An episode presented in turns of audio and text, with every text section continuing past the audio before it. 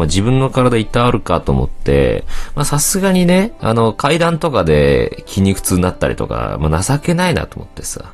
さっき、あれしましたよ。体を維持するための筋トレ。マッチョになりたいとかじゃない。ね、これからバキバキになってね、夏に向けて体を仕上げるんだじゃない。骨がかスカスカなって死にたくないという。腕立て伏せってあるじゃないですか。腕立て伏せってあの、普通みんななんか回数とかを決めてね、やると思うんだけどさ、何回や、何セットだと。僕はまあそういうことはちょっとしなかった。辛くなるまでと。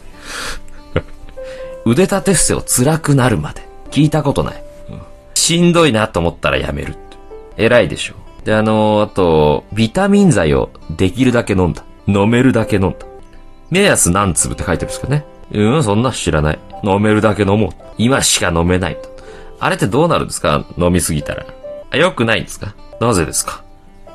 飲めるだけ飲んだ方がいいんじゃないのか？ダメなやつと尿で抜けるのと、え、2個あんの？水溶性だと体から抜けますねって。え、抜けないやつもあるんですか？おいおいおい。出てけよ。なんで出てかねえんだよ。居座んない。な出てけよ。早く行けよ。勝手にいんなよ、俺の中に。いやいやいや。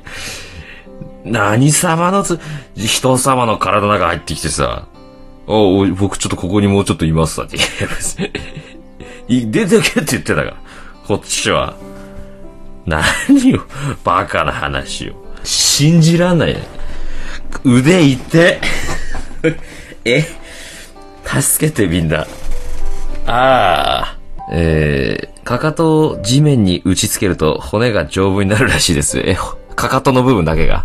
全身が？ちょっとごめんなさいね。全身なわけないじゃない。全身なわけないのよ。そ、都市伝説でしょ、それは。いやいや、全身の骨、いやいやいや、そんなわけがないですよ。そのおまじないですよ、多分。カタカカとトントンしたらね、巡り巡って、あなたのいろんな人間関係、そんな人たちみんながあなたを助けてくれる。助けてくれたらどうなるか。生活の質が向上する。生活の質が向上してどうしたらど、どうしたらどうですか？そしたらね、満足に牛乳が買えるようになるでしょ？毎日牛乳飲むことできる。そしたらどうなる？骨が強くなるよね？みたいな。おケア儲かるシステムじゃない。そんなわけないだろ。バタフライエフェクト的に 骨強くなる的なことが。NHK でやってたから多分、あ、メガテンでやってたもしかして、所ジョージの。まあ、メガテンでやってんなら、まあ、何かしらのソースあんだろうか。一旦強くしたいところを打ち付けていますって。強くしたいところって弱いところだろそれを打ち付けるって、とんだマゾヒスト野郎じゃないか。俺はここを強くしたいんだ。なぜなら弱いから。ガンガンガンガンガンって。何を考えてるんだよ、そんなやつ。そんなやつ社会にいちゃダメだろ。あばら骨ですかねって折れちゃうだろ。あとそれを打ち付けるって、だいぶ滑稽ですよね。ちょうど真ん中の高さぐらいの鉄棒が多分ちょちょうどいいと思うんですけど、通報されちゃうってなんで勝手に全裸にしてんだよ、俺のこと。勝手に全裸にすんなよ。ええ、服は着てますよ、さすがに。なんで俺は、ね、こんな寒空の中ね、公園に僕が全裸で出てって、中くらいの高さの鉄棒にあばらガンガン打ちつけるんだよ。勝手に人を全裸にするなよ。そのまま服を丁寧に畳んで、韓国語で何か規制を発しながらでんぐり返ししたろうかい。ありがとう。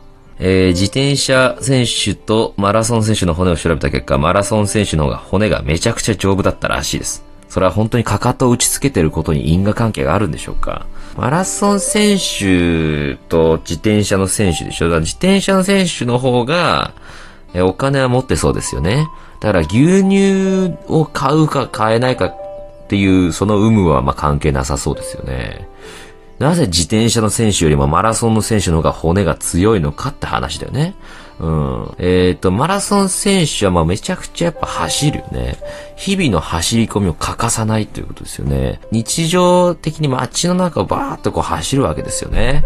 えー、そうすると、まあ毎日のその走ランニングコースの中でいろんなこうお店を、てかそのいろんな人にこう、を見かけるわけですよ。で、ルーティーンとなってるから、毎日同じ時間に、こう、そこを走るわけで、で、毎日同じ時間にそこ立ってるおじさんとかやっぱいるわけで、あ、あの人今日も走ってんななんてこう思うわけだよね。うん、そうなると、えー、煮干しチップス、えー、を沿道で配ってくれるよね、その人が。うん。煮干しチップスバリバリ食うよね。えー、骨強くなるよね。うん、そういうことじゃないかね、多分。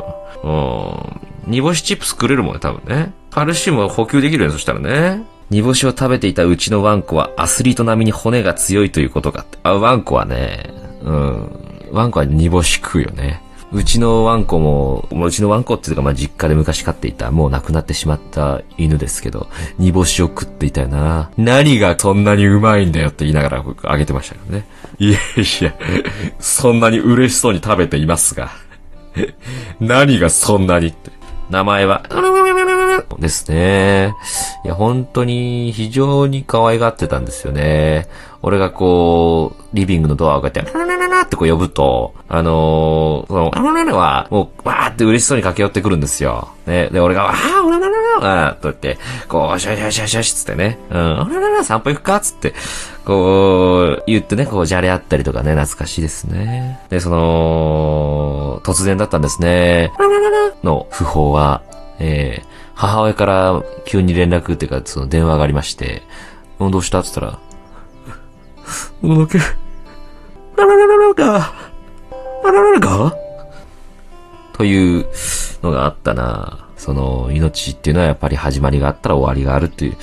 だから美しいというね、話なんですけれどもね。やはりペットの寿命っていうのは人間よりもはるかに短いということですから、そこをしっかりこう受け入れられる人がペットを飼っていただきたい。最後まで愛し抜く覚悟があればいいんですけど、中にはね、外無責任な方もいらっしゃったりして、今ではその日本中に困っているワンちゃんと猫ちゃん、それ以外のペット、鳥やハムスターなど、たくさんいます。もう不幸になる動物は見たくないんです。お願いいたします。というわけで9月4日になりました。えー、もののけレディオ、今日もやってまいりましょう